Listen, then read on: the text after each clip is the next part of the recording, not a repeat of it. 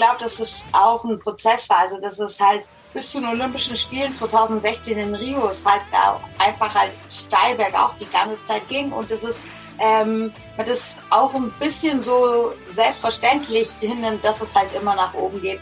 Und ich glaube, dass dann ähm, die Leichtigkeit dann verloren ging, also weil man das dann halt zu sehr dann wollte und mit Druck das halt nie funktioniert. Herzlich willkommen zum Mental Performance Podcast, deinem Podcast für Mindset und Mentaltraining. Mein Name ist Patrick Thiele und als Mentaltrainer helfe ich Profisportlern dabei, die bestmöglichen Ergebnisse zu erzielen, ohne dabei an ihren mentalen Blockaden zu scheitern. Getreu dem Motto Making the Best Even Better bekommst du hier im Podcast jede Woche mentale Erfolgsstrategien für deine Top-Performance. Let's go! Welcome back hier im Mental Performance Podcast. Heute mit den Hana Twins, Lisa und Anna Hana. Schön, dass ihr dabei seid. Hallo. Also es ist sehr ungewohnt. Normalerweise sagt man immer Anna und Lisa. Ich finde es sehr schön. Lisa und Anna. Vielen Dank. Ja, ich hatte mir das tatsächlich einfach nur so hier notiert, deswegen ähm, ja, bin ich da einfach so meinen Notizen gefolgt. äh, lasst uns Grüße nach. Okay, lass uns äh, direkt mal starten und ich würde gerne beginnen mit meinen drei Standardfragen, die ich all meinen Interviewgästen hier stelle. Ihr dürft die natürlich super gerne einfach ähm, getrennt voneinander beantworten. Ich nenne das Ganze dreimal 30, das heißt, ihr habt jeweils immer 30 Sekunden Zeit, um die Frage zu beantworten. Seid ihr ready? Ready. Okay, Frage Nummer eins. Was sind gerade drei Dinge, für die ihr besonders dankbar seid? Ähm, für, wir machen abwechseln, ja. äh, für meine Familie, weil ich gerade bei meinen, oder wir gerade bei unseren Eltern sind und den Omas und es immer toll ist, wie wir da aufgenommen werden. Und da würde ich anschließen für unsere Kindheit, so wie wir aufgewachsen sind, draußen in der Natur immer mit frischen Lebensmitteln und ganz viel Liebe und Vertrauen. Und gerade im Moment, dass wir halt beide komplett beschwerdefrei, ohne irgendwie Verletzungen äh, laufen können, trainieren können, das weiß man dann auch, wenn man mal verletzt war, immer wieder zu schätzen. Definitiv, sehr cool. Okay, Frage Nummer zwei. Was begeistert euch so sehr am Laufen? Das ähm, mit sich selbst eins zu sein. Also weil man da irgendwie, wenn man also ganz in sein Inneres kommt, gefühlt und eben ja alles andere keine Rolle mehr spielt, sondern nur man selbst ja, das Gefühl von Freiheit, dass man überall hinlaufen kann, dass man irgendwie die eigenen Grenzen verschieben, austesten kann. Und, und das, ach so, oder gehört das noch zu deinem? Nee, ich hätte dann das Verbindende zwischen den äh, Menschen, also weil man ist Läufer und das ist die Verbindung. Dann ist es egal, woher man kommt, welche Sprache man spricht, ob man groß, klein, dick, dünn, äh, ist äh, Manager kariert oder, oder keine Ahnung, gepunktet. Genau, da ist man als Läufer liegt man gleich auf einer Wellenlänge. Sehr cool. Okay, letzte Frage. Äh, was treibt euch als Mensch persönlich an? Wofür steht ihr jeden Morgen auf? Ähm, die Freude am Leben. also ich gehe schon das mit einem, ja, das ist es eigentlich. Ich gehe schon mit dem, also überleg mir schon, bevor ich einschlafe, auf was ich mich am nächsten Tag freue. Und mit dieser Energie stehe ich dann auch jeden Morgen auf. Ja, kann ich gar nicht, also absolut 100 Prozent. Okay, dann lassen wir das einfach so stehen. Sehr coole Antwort. Und dann sind wir mit den drei Startfragen hier sozusagen auch durch. Das heißt, ab jetzt könnt ihr euch natürlich super gern auch so viel Zeit nehmen, wie ihr wollt, für die Beantwortung der Fragen. Und ich würde gern zum Start einfach, um hier auch alle in der Community, äh, alle Zuhörer mal so ein bisschen abzuholen, kurz mit der Frage einsteigen über euren, sag ich mal, läuferischen Background. Also nehmt uns super gern mal kurz mit, so ein bisschen, wie ihr eigentlich persönlich zum Laufen gekommen seid. Ja, das äh, eigentlich sind wir Quereinsteiger. Also wir haben früher Tischtennis gespielt, Jiu-Jitsu gemacht, total sportbegeistert gewesen, aber jetzt nichts im Leistungssportbereich. Und dann waren wir 17 Jahre alt und dann hat Joey Kelly, den man von der Kelly Family wahrscheinlich kennt, äh, einen Vortrag bei uns in der Nähe gehalten. 2007. 2007.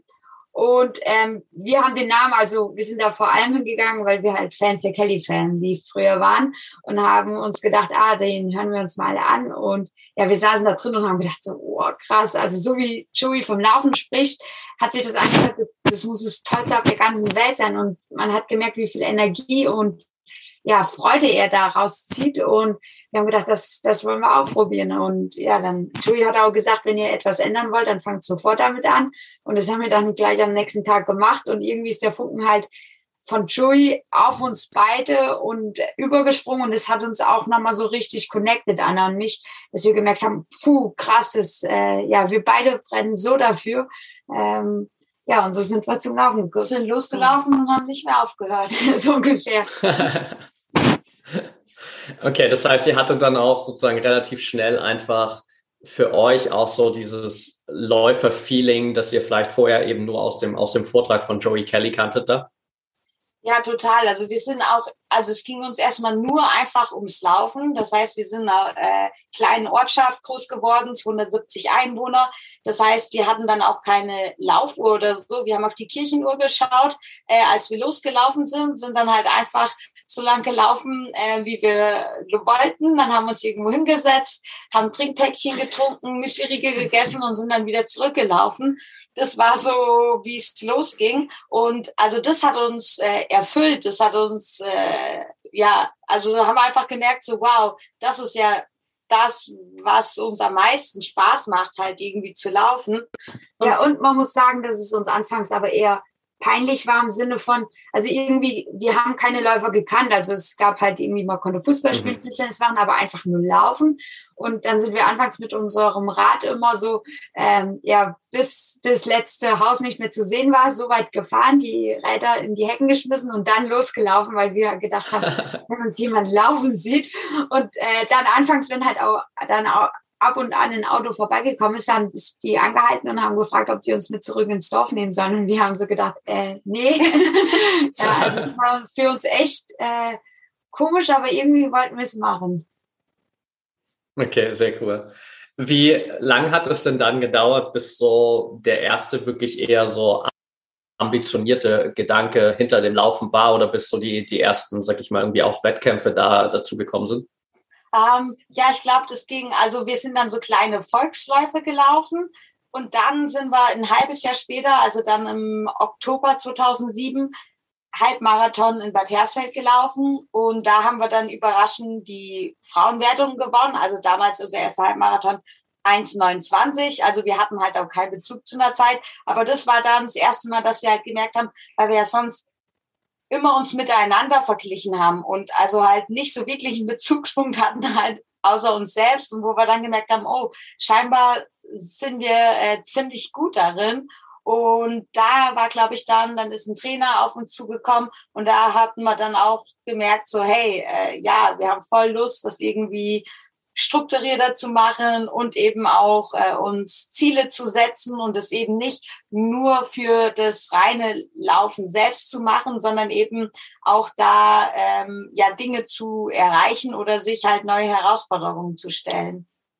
Okay, jetzt habt ihr gerade schon gesagt, dass ihr natürlich so auch immer eigentlich bis dahin nur die Chance hattet, euch mit euch selbst zu vergleichen. Was sind denn so, ich meine, es sind natürlich jetzt ein paar Jahre vergangen seit dem Start, über den wir gerade gesprochen haben. Was sind aus eurer Sicht so die Vorteile, aber vielleicht auch Nachteile, dass ihr sozusagen die ganze Zeit zu zweit auf diesem gemeinsamen Weg seid?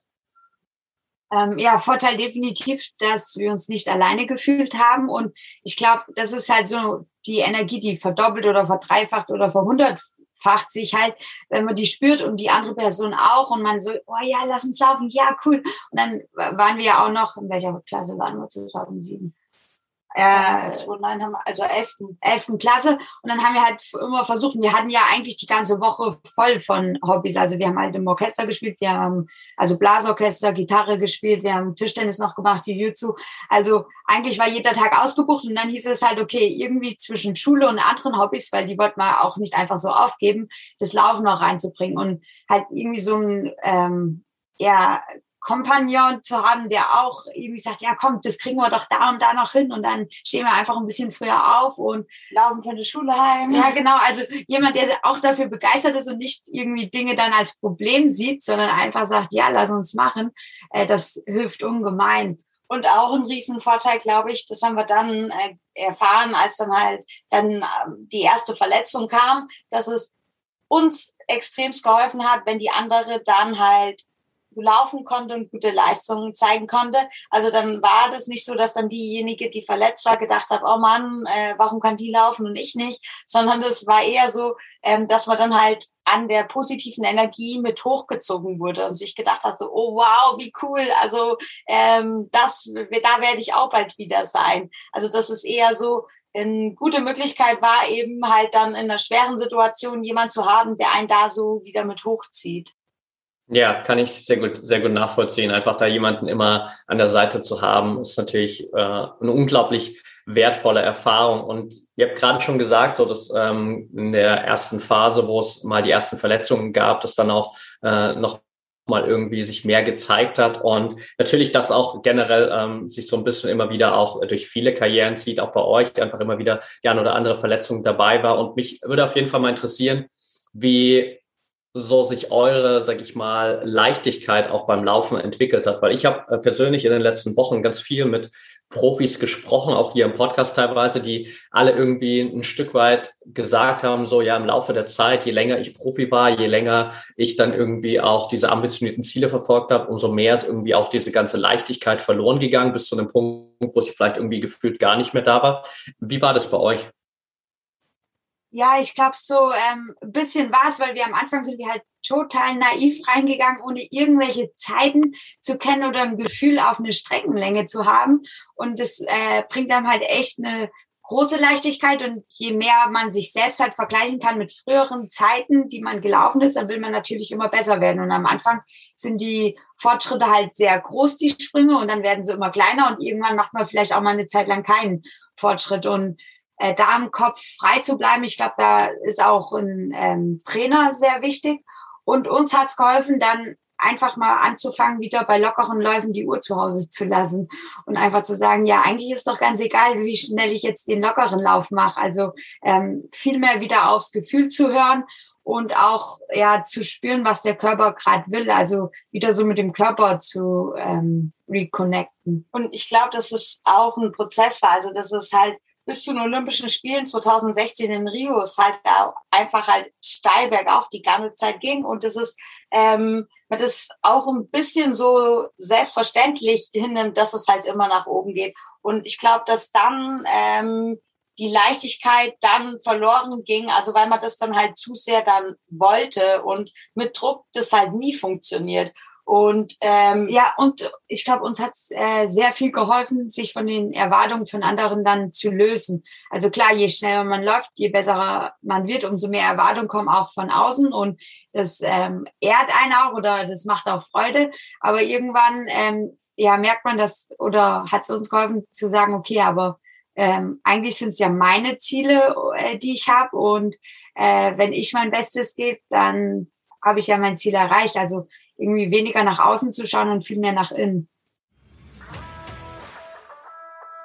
Gleich geht's weiter mit der heutigen Folge. Ich will dir nur ganz kurz die Info für die ProMind Academy mitgeben. Die ProMind Academy ist dein mentales Trainingscenter im Sport, mit dem du trainieren kannst wie die besten Athleten der Welt.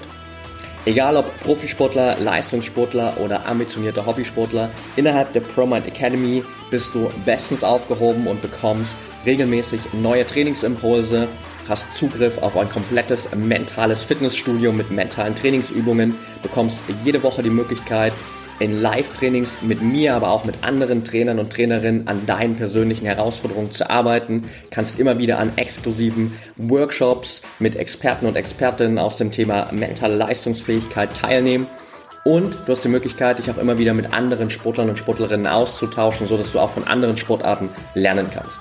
Das Beste zum Schluss, du hast all diese Trainingsinhalte immer in deiner Hosentasche als App verfügbar, so dass du sie auch dann einsetzen kannst, wenn es wirklich darauf ankommt. Direkt vor deiner Trainingseinheit, direkt vor dem Wettkampf und so kannst du immer bestmöglich vorbereitet in deine sportlichen Herausforderungen gehen. Also check auf jeden Fall jetzt die Show Notes aus oder geh einfach auf www.promind.academy. Da findest du nochmal alle Infos und hast die Möglichkeit, die ProMind Academy 14 Tage komplett kostenfrei zu testen. Anschließend investierst du 39 Euro pro Monat, um innerhalb der ProMind Academy zu trainieren und dich sportlich einfach maximal weiterzuentwickeln, so dass du in Zukunft auf all deine Herausforderungen bestmöglich vorbereitet bist, deine Ziele erreichen kannst und dein sportliches Potenzial wirklich komplett ausschöpfen kannst. Also check jetzt die Shownotes aus oder geh auf www.promind.academy und dann freue ich mich auf unser gemeinsames Training innerhalb der ProMind Academy. Und jetzt geht's weiter mit der heutigen Folge. Ja, super, super wertvoll. Und jetzt habt ihr gerade schon äh, Rio 2016 angesprochen und ich will ganz kurz, ähm, ohne da jetzt zu tief reinzugehen, nur über eine Szene sprechen, die wahrscheinlich die meisten ähm, mit euch irgendwie von, von Rio 2016 vielleicht verbinden. Ich muss ehrlich gestehen, ich hatte das gar nicht so sehr auf dem Schirm äh, damals 2016, als äh, die Spiele wirklich stattgefunden haben, sondern ich habe das tatsächlich jetzt erst so in der Recherche für unser Interview entdeckt, dass es da so viel, ähm, ja, sage ich mal, irgendwie auch Reibereien gab um euren Zieleinlauf, um, um es kurz einfach zusammenzufassen. Ihr seid ähm, auf Platz 82, glaube ich, äh, 82, 83, ähm, zusammen über die Ziellinie gelaufen in, in Rio mit einem Lächeln und am Ende gab es darüber sehr viele Diskussionen in Bezug auf ja, diesen competitive Character des Rennens und ähm, dass ihr sozusagen das Ganze dann eher für irgendwie vielleicht Selbstinszenierung benutzt oder das Ganze irgendwie so hinstellt, als hättet ihr gar nicht alles gegeben. Wie seht ihr persönlich diese Szene heute?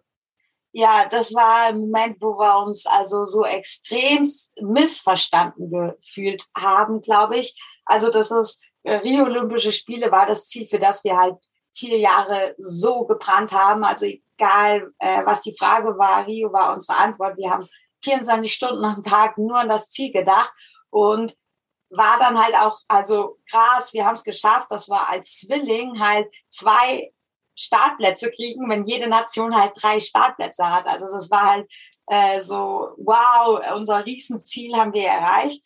Und dann beim Marathon selbst ist halt einfach gar nichts gelaufen.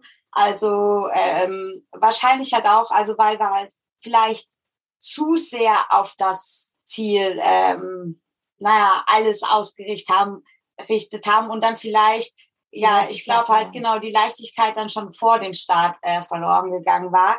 Und ähm, ich ja. dann äh, bei Kilometer drei dann einen Sehnenanriss hatte. Also dann ähm, jeden anderen Marathon wäre ich ausgestiegen. Also äh, macht keinen Sinn, mit einem äh, verletzten Bein halt irgendwie einen Marathon zu laufen. Und gleichzeitig war es halt so, hey, das kann nicht sein. Ich habe jetzt vier Jahre auf das Ziel hin trainiert. Ich muss über die Ziellinie vom Olympischen Marathon laufen.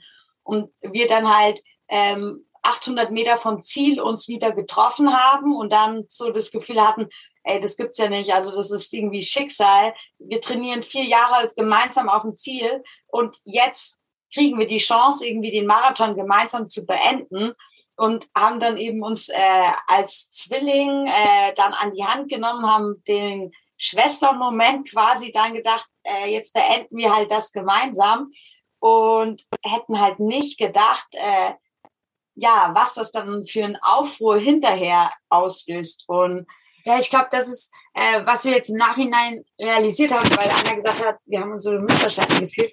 Die Leute, die den Marathon halt nicht gesehen haben und einfach uns beide super glücklich und erleichtert. Natürlich, es war halt das härteste Rennen unseres Lebens, glaube ich, äh, was wir getrennt voneinander gemacht haben. Und wir sind halt zusammen über die Ziellinie und die Leute denken so, aber eigentlich sind die doch schneller und jetzt lächeln die noch und laufen zusammen über die Ziellinie.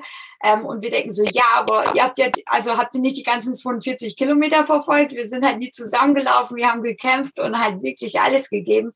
Und dann halt auch so irgendwie zu reflektieren und zu sagen, ja, aber die, die das, also nicht, dass ich gut finde, dass die das kritisieren, weil ich finde, wenn man halt nur einen Ausschnitt sieht, dann sollte man halt vielleicht ähm, die Meinung für sich behalten, aber trotzdem so ein bisschen Verständnis für die zu haben, ähm, dass sie das halt völlig falsch einschätzen können, wenn man halt nur das Ende sieht. Und das immer auch im Blick haben, wenn man andere ja, Medienschlagzeilen liest, äh, wenn da was geschrieben wird, nicht gleich immer schon vorzuurteilen, sondern zu sagen, ja, okay, kenne ich überhaupt die ganze Geschichte dahinter oder wird da irgendwie schon ganz schön krass in eine Richtung gedrängt? Ja, auf jeden Fall. Also das ist sicherlich ein Punkt, den man mal so ein bisschen im Hinterkopf behalten darf. Und ich muss ehrlich gestehen, ich bin da absolut bei euch, weil ich habe diese Szene mir angeschaut, beziehungsweise ich habe den, den Rennbericht gelesen, so in einem Zeitungsausschnitt. Und ich dachte mir die ganze Zeit so, okay, wo ist jetzt eigentlich das Problem, dass die beiden zusammen über die Ziellinie gelaufen sind?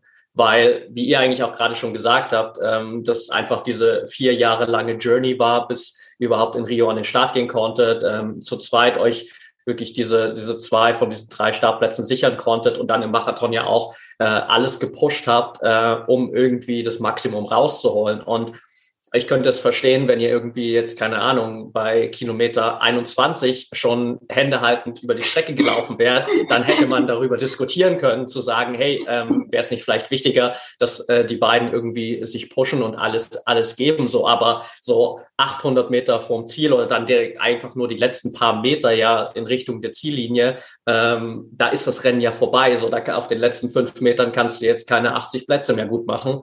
Und dementsprechend äh, habe ich von meiner Situation her dieses ganze Trara auch nicht so wirklich verstanden. Aber natürlich ist es immer so eine Interpretation von vielen verschiedenen Seiten. Und ähm, wie hat es so für euch vielleicht auch im Nachhinein die Art und Weise verändert, wie ihr mit Kritik umgeht, so nach diesem Ereignis?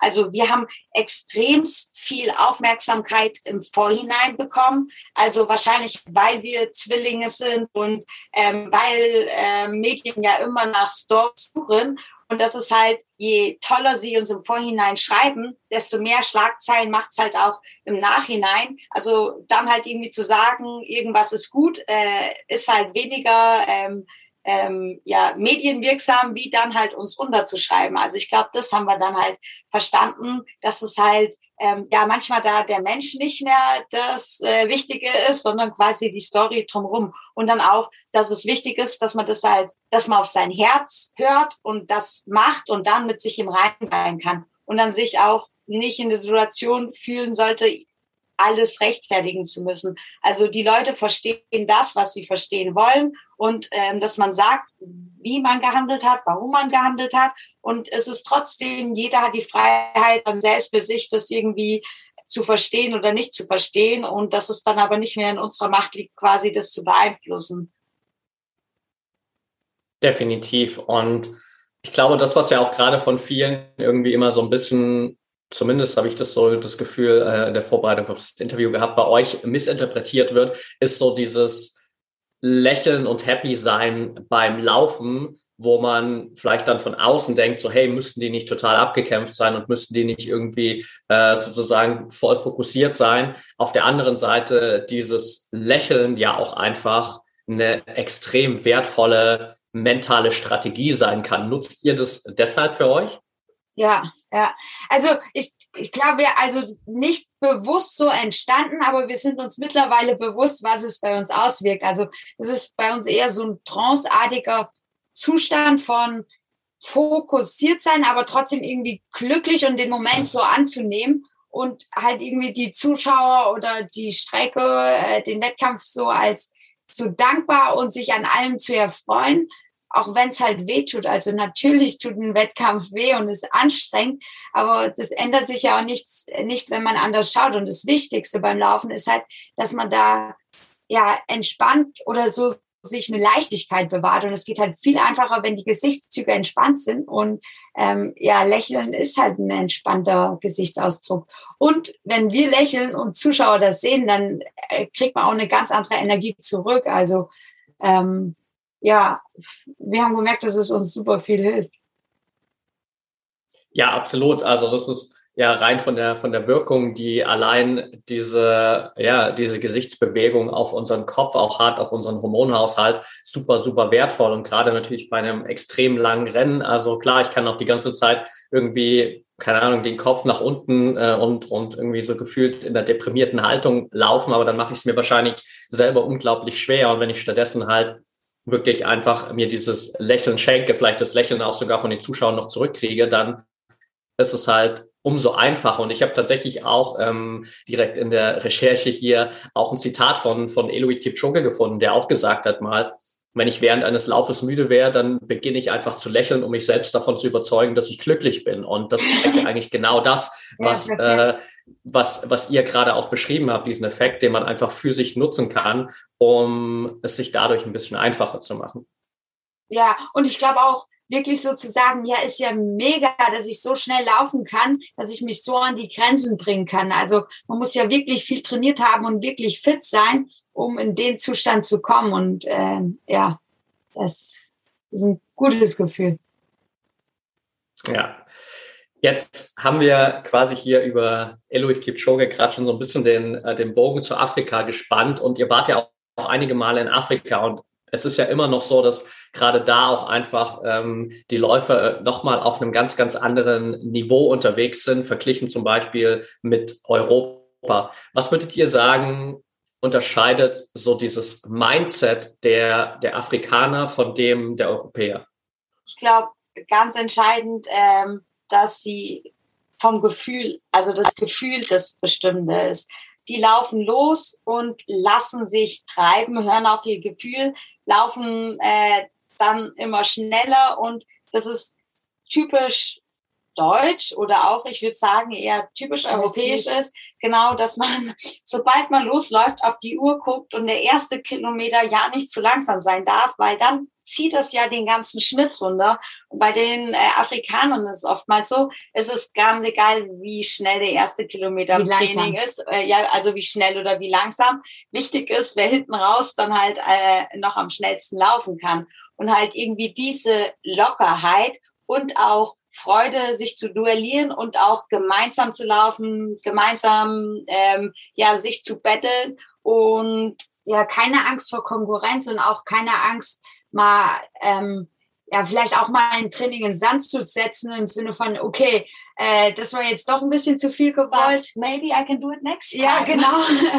also sich halt nicht entmutigen zu lassen, sondern einfach zu sehen, ah, okay, da bin ich noch nicht, aber ich bleib dran. Und ähm, ja, also und auch so eine positive Naivität. Also man darf nicht verwechseln, ähm, dass man denkt irgendwie, dass die weniger professionell sein. Also das ist schon auch von Trainingswissenschaftlich und so sind die ähm, State of the Art und machen das mega gut, aber halt trotzdem haben die noch so eine Leichtigkeit und Freude. Ja, und ich glaube auch diese Gruppendynamik, dass da weniger Neid ist, sondern eher so, man will halt der Beste sein, aber man ähm, gönnt es auch, wenn andere schneller sind, aber trotzdem will man halt noch schneller sein. Also dass es eher so ein positiver Wettkampf ist immer. Okay. Und das, was ich so ein bisschen entnehme, wahrscheinlich dann auch so weniger einfach diese, ja, vielleicht konkrete Laufplanung so. Also wir, gerade wir Deutschen, glaube ich, wir tendieren ja immer dazu, alles, alles zu planen und für alles eine, eine äh, klare Strategie zu haben. Und das, äh, was ich jetzt gesagt habe, nehme ich eher so auch dieses Feeling, mal zu sagen, hey, ich gehe heute das Training oder die Laufstrecke einfach mal ja so schnell an, wie ich kann und dann schaue ich mal, was hinten raus noch geht, anstatt mir das direkt von vornherein so, so einzuteilen, dass es definitiv reicht und äh, die vielleicht eher dazu tendieren, dann auch mal zu sagen, okay, vielleicht breche ich dann hinten raus ein bisschen ein, aber dann habe ich zumindest mal versucht, diese Grenze zu pushen auch wieder. Ja, ja genau. Voll. Also ich glaube, da gibt's ja auch den Satz, den die dann immer sagen, also let your body decide and not uh, your mind. Also das ist halt, wir oft, äh, wir äh, Europäer äh, denken, dass wir vor dem Training genau wissen müssten, was passiert. Und die sagen sich dann halt oft auch, woher soll ich das jetzt wissen, zu was mein Körper heute fähig ist? Also das muss ich auch nicht wissen, das wird er mir schon zeigen. Und gleichzeitig ist es für sie kein Weltuntergang, mal auszusteigen im Training. Also ich glaube, es, ähm, man darf das nicht als erste Option irgendwie im Kopf haben, weil klar, bei intensiven Einheiten wird es immer hart. Aber wenn es dann wirklich mal so kommt, halt nicht irgendwie zu sagen, oh, ich kann ja gar nichts, sondern halt weiterzumachen. Ich glaube, da sind die besser aufgestellt vom Kopf her. Wie viel davon habt ihr so im, im Laufe der Jahre versucht für, für euch zu übernehmen? Viel, ja. Mhm. Also ich glaube, da, äh, das ist was, was man sich fast am meisten von den Afrikanern abschauen kann. Also diese Freude am Trainieren in der Gruppe, die äh, Offenheit des Geistes und das Hören auf den Körper und halt auch richtig große Ziele zu haben und auch keine Angst zu haben, die für sich selbst auszusprechen oder zu definieren. Ja. Und auch vielleicht die, ja, Wissbegierigkeit oder die offene Kommunikation, dass sie, selbst wenn wir halt dann äh, dort im Trainingslager sind, äh, die uns Fragen stellen. Also das ist halt immer so, hey, ähm, vielleicht kann ich ja von dir auch was lernen. So mit dieser Einstellung gehen die äh, durchs Leben. Ja, okay, also einfach diese Offenheit, so dass im Prinzip quasi ja auch jeder, jeder Mensch, dem man begegnet, irgendwie durchaus äh, zu einem gewissen Teil ein Lehrer für einen selbst sein kann. Ja, sehr cool. Jetzt haben wir schon so ein bisschen quasi über die ein oder andere ja, mentale Technik gesprochen. Wie, wie stark habt ihr aktuell so oder wie war das vielleicht auch in der Vergangenheit, ähm, Mentaltraining wirklich in euren Trainingsprozess integriert? Ist es was, was ihr irgendwie auch wirklich mal gezielt außerhalb der, der Lauftrainingseinheiten macht oder was, was ihr einfach sozusagen immer mit auch in diese Trainingseinheiten reinnimmt?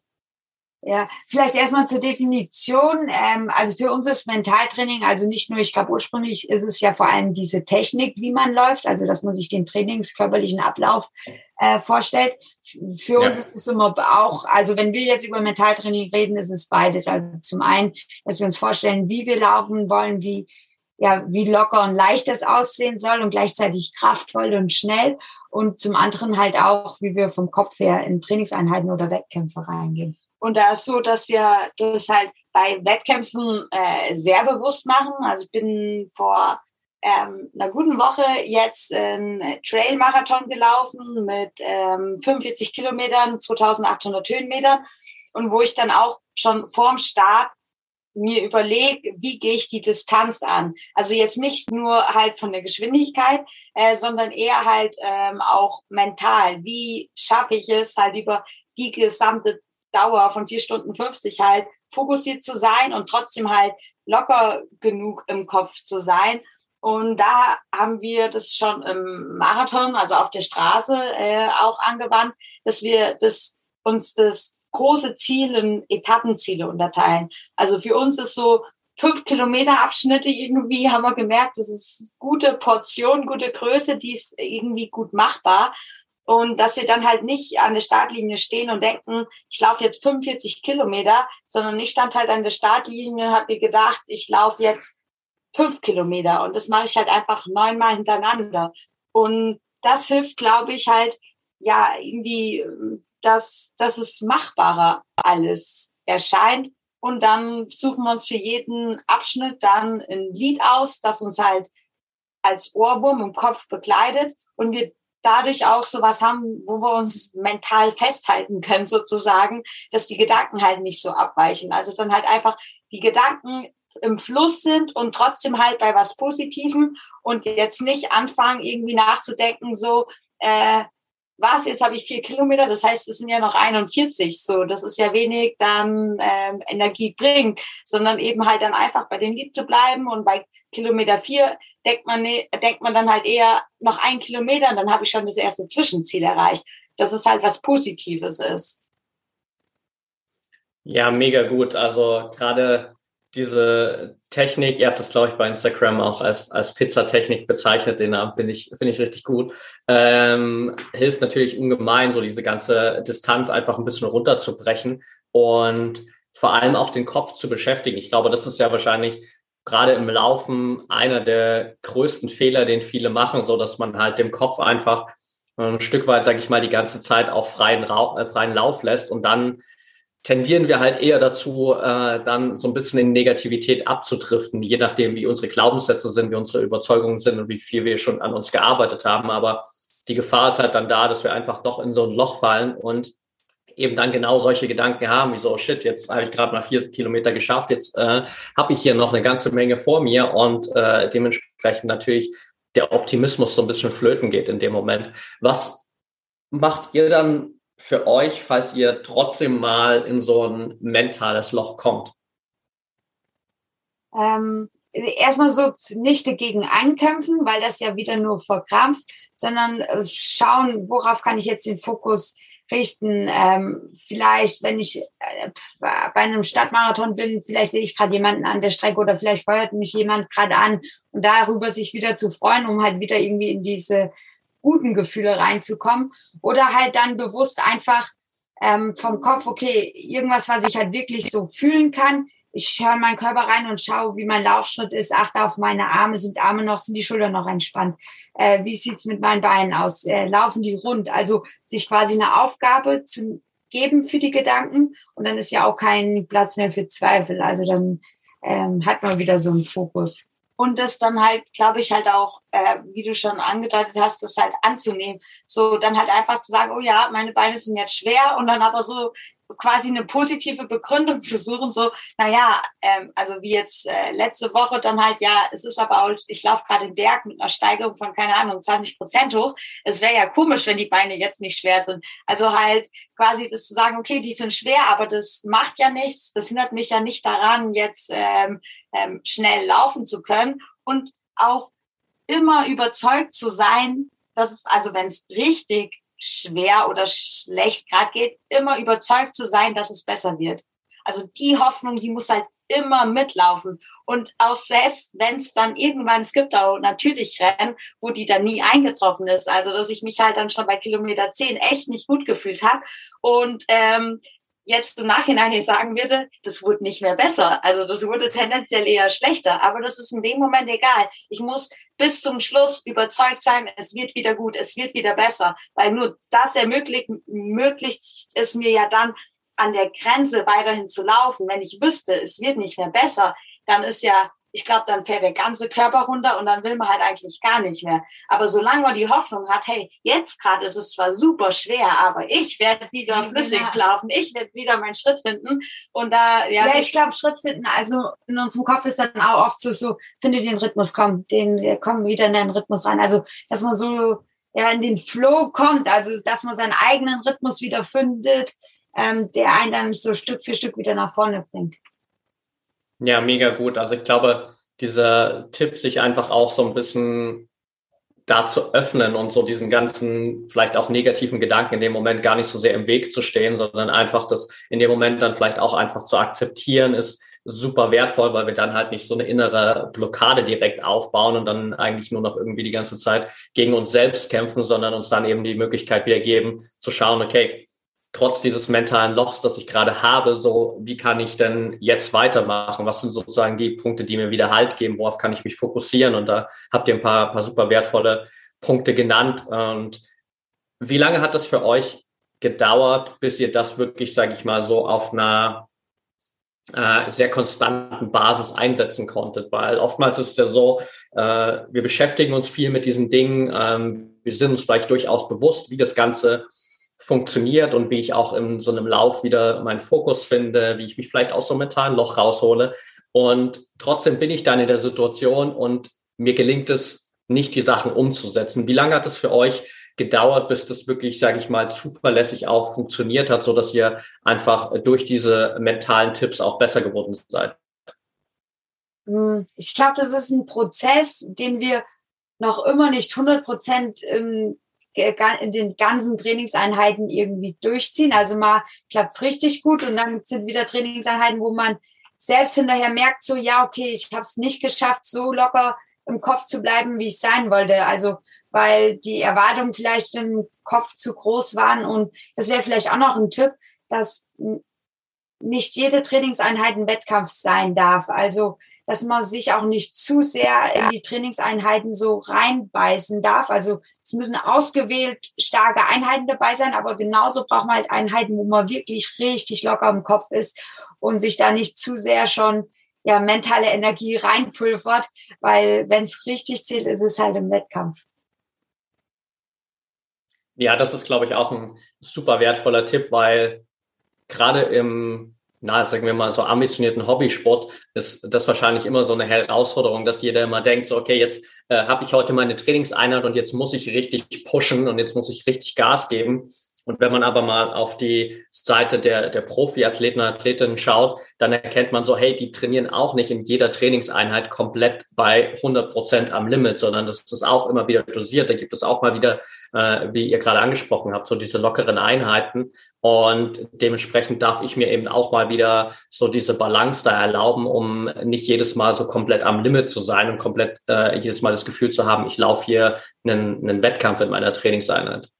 Ja, und ich glaube, je besser die Athleten werden und je erfahrener, umso cooler sind die auch selbst damit, wenn man halt in einer Gruppe läuft und sie merken so, nee, heute wollte ich eigentlich wirklich locker laufen und dann sind halt paar, die, paar, die die ganze Zeit drücken, einfach zu sagen, ja, okay, ähm, ist doch okay, dann laufe ich halt ein bisschen langsamer für mich. Äh, das ist halt auch viel mentale Stärke, wirklich. Und äh, Selbstbewusstsein, dass genau. man halt dann auch Mut hat, langsam zu laufen und nicht denken muss, wenn ich nicht jeder Trainingseinheit zeige, dass ich die schnellste bin, dann, äh, ja, dann kratzt das an meinem Ego oder so. Ja, mega gut. Jetzt habt ihr ganz am Anfang der Folge schon angesprochen, dass es für euch immer auch gerade in Verletzungsphasen natürlich super wertvoll war, so den, äh, den Zwillingspart dabei zu haben und sozusagen äh, da immer ein bisschen Motivation rauszuziehen. Wie geht ihr inzwischen hm, selbst mit Verletzungen um oder wie seid ihr vielleicht auch in, in, der Vergangenheit mit Verletzungen umgegangen, wenn es wirklich mal längere Zeit dazu geführt hat, dass ihr gar nicht laufen konntet? Ja, das war nach den Olympischen Spielen war es so, dass ich dann halt ähm, das gesamte Jahr, also ich glaube, es waren irgendwie 139 Tage noch oder so, ähm, keinen Schritt machen konnte oder durfte.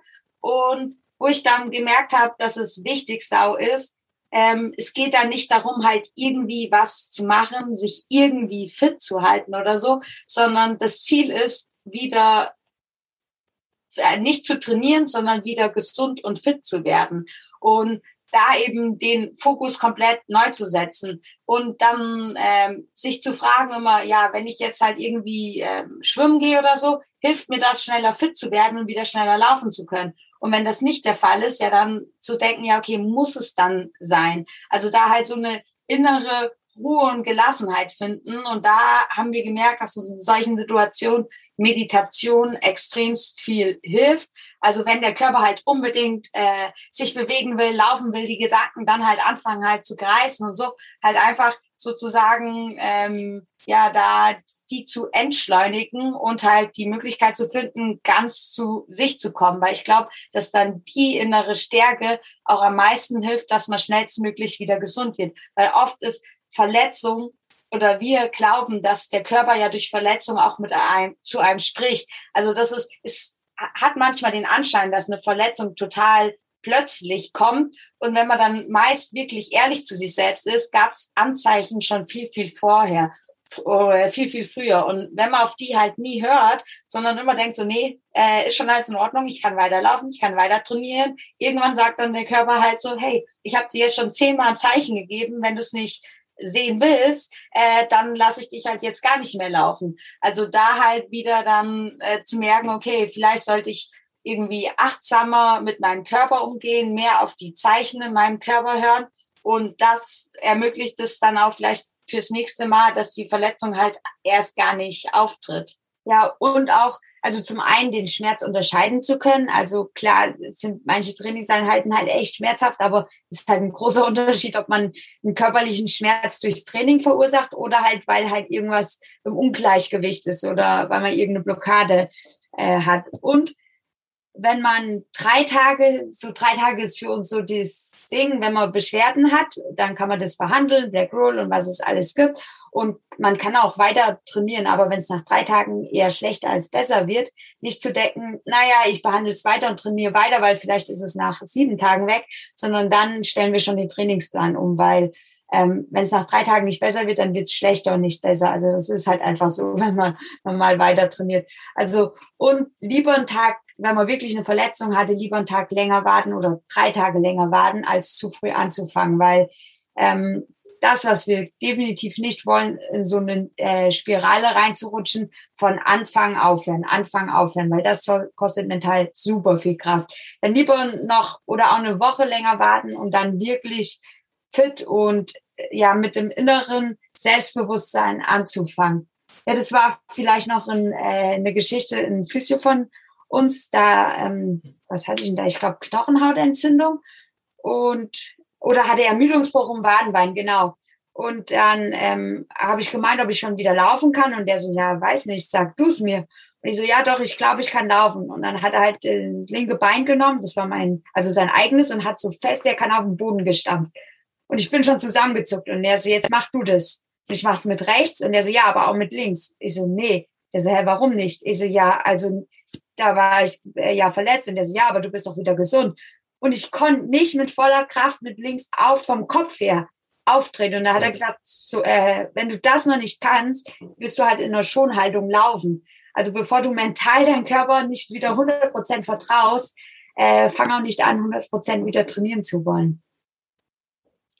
Mega gutes Beispiel. Äh, danke fürs Teilen. Und ich glaube auch gerade in dem Part, so für dieses eigene Körpergefühl, ist ja auch dann nochmal so die Meditation, die ihr angesprochen habt, super wertvoll. Nicht nur so, um quasi den Kopf zur Ruhe zu bringen, wenn er äh, dann all die Gedanken hat und unbedingt wieder laufen will, sondern auch quasi, um dieses Körpergefühl halt immer weiter zu verbessern, immer mehr auch zu spüren, okay, wie geht's mir eigentlich wirklich? Was, was kommuniziert mein Körper so mit mir und bin ich jetzt gerade auf dem richtigen Weg? Ist es wirklich irgendwie gerade einfach nur so der, der Schmerz der Trainingseinheit oder ist da irgendwie mehr? Muss ich mir vielleicht da mal eine Pause gönnen oder muss ich vielleicht den Trainingsplan umstellen? Und auch das ist ja ein super wertvoller Benefit. Und einfach mal, um das so für die Zuhörer kurz äh, runterzubrechen, ähm, wie meditiert ihr für euch? Ähm, unterschiedlich. Also manchmal mit äh, angeleiteter Meditation. Ähm, dann, ähm, wir sind auch äh, beide gläubig. Also für mich ist Gebet auch eine Art Meditation. Ähm, mhm. Manchmal auch einfach nur in der Natur sitzen und halt ähm, zu atmen und halt nicht irgendwie angeleitet zu werden, sondern halt wirklich einfach nur da zu sitzen und zu atmen. Ja, und manchmal auch in Form von einer Gehmeditation, Meditation, dass man, äh, dass wir langsam irgendwo entlanglaufen und halt bei jedem Schritt bewusst ein- und ausatmen. Ähm, und manchmal, ich weiß nicht, ist es also vielleicht eine Mischung aus Art Trance und Meditation, wenn man sich halt, wenn wir uns Musik auf die Ohren machen und halt schafft, einfach nur so in der Musik in dem Moment zu sein. Ja, also es ist eigentlich immer spontan und unterschiedlich.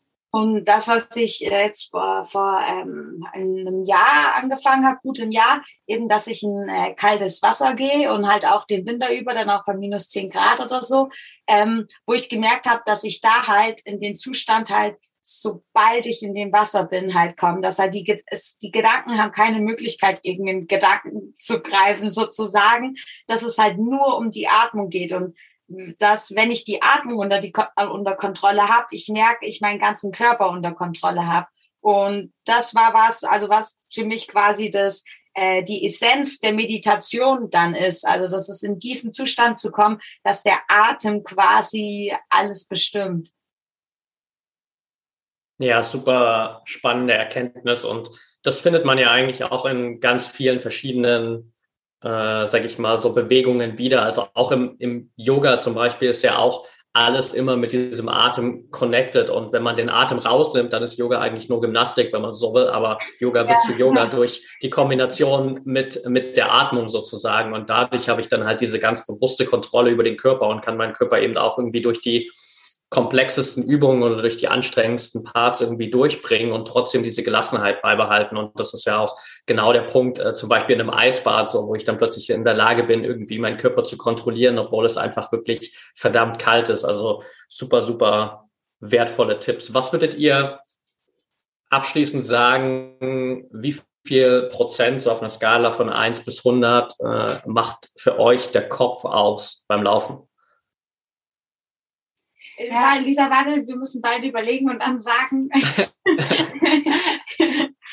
oh, das ist schwierig. Ja, also, also ich würde sagen, es ist halt, der Körper muss 100% fit sein, aber wenn der Kopf nicht 100% bereit ist, dann nützt dir das alles gar nichts. Also der Kopf ist das Entscheidende aber man kann auch nicht nur mit dem Kopf laufen. Also genau, man muss schon die Fitness mitbringen, aber dass man die PS dann auf die Straße bringen kann, ist 100 Prozent Kopf. Ja, ja. Okay, Cool. Ich habe noch eine letzte Frage, die ich all meinen Interviewgästen immer stelle. Und zwar geht es ja letztendlich klar im, im Sport, im Leistungssport, im Profisport immer auch äh, um Erfolge. Und äh, dennoch bedeutet Erfolg natürlich irgendwie für jeden individuell was anderes. Äh, was bedeutet Erfolg für euch? Das haben wir, glaube ich, jetzt im Laufe der Jahre gemerkt, dass es äh, darum geht, um die Momente, die man erlebt, aber auch also die Momente auf der Reise, also dass das Ziel an sich notwendig ist, um sich eben zu motivieren, auf irgendwas hinzuarbeiten, sich irgendwo hinzubewegen. Nur der Weg dorthin genauso wichtig ist wie das Ziel selbst und auch die Menschen, die man auf diesem Weg trifft, denen man begegnet, ähm, dass das das Wertvolle ist, was für uns die ganze Reise ausmacht oder das den Sport äh, ausmacht. Ja, ich würde sagen, unser Erfolg ist, dass wir das jeden Tag machen dürfen, diese Momente erleben und Begegnungen zu haben. Sehr cool. Danke euch. Okay, äh, wirklich letzte Frage jetzt. ähm, was sind so die äh, besten Kanäle, um einfach ähm, euren Weg zu verfolgen, um vielleicht auch äh, noch mehr so mentale Tipps von euch mitzunehmen, bis mit euch in Kontakt zu kommen? Ist Instagram der beste Kanal? Ja. Instagram auch. Und wenn man halt äh, äh, mehr Kontakt mit uns haben will oder halt eine intensivere äh, Betreuung, also wir machen ähm, Coaching halt für Ernährung und für Trainingspläne und wo es halt uns genau darum geht, halt die Person als Individuum zu sehen äh, und eben was zu machen, was halt für die Person passt. Also dass es nicht ähm, so ist, dass die Person sich an einen Trainingsplan oder so anpassen muss, sondern wir etwas für die Person anpassen und eben denen dann so zu ermöglichen halt, weil ich glaube, dass Sport, Bewegung, Ernährung ähm, einen so großen Mehrwert äh, für die Lebensqualität ist, ähm, ja, und dass, dass eben möglichst viele Menschen dann auch in ihren Alltag integrieren können. Und das wäre dann hannatwinscoaching.de. Genau. okay, perfekt. Dann äh, packe ich das auf jeden Fall auch mit in die Show Notes. Und ja, dann bleibt mir eigentlich gar nicht mehr viel, als mich bei euch hier zu bedanken. Anna, Lisa, vielen, vielen Dank für eure Zeit. Ähm, vielen, vielen Dank für euren Input. Ähm, danke für alles, was ihr geteilt habt und generell auch, dass ihr einfach ähm, auch über Instagram unter anderem immer wieder auch so viele Insights aus eurer eigenen Herangehensweise an die Wettkämpfe und so weiter teilt, weil ich glaube, dass das einfach eben genau das ist, was viele auch so ambitionierte Hobbysportler brauchen oder einfach andere Sportler und Sportlerinnen auch brauchen, immer wieder mal diese Orientierung zu haben, zu schauen, hey, was machen denn wirklich die, die Top-Leute? Was sind so Tricks, die ich immer wieder nutzen kann und einfach von diesen Leuten zu lernen, ist super wertvoll und dafür braucht es eben auch diese Offenheit äh, von eurer Seite. Also vielen, vielen Dank dafür. Danke dir, dass du uns zu deinem Podcast eingeladen hast und wir jetzt äh, uns so mit dir unterhalten durften. Sehr gern. Dann liebe Grüße zurück nach Deutschland und bis bald. Mach's gut. Ciao.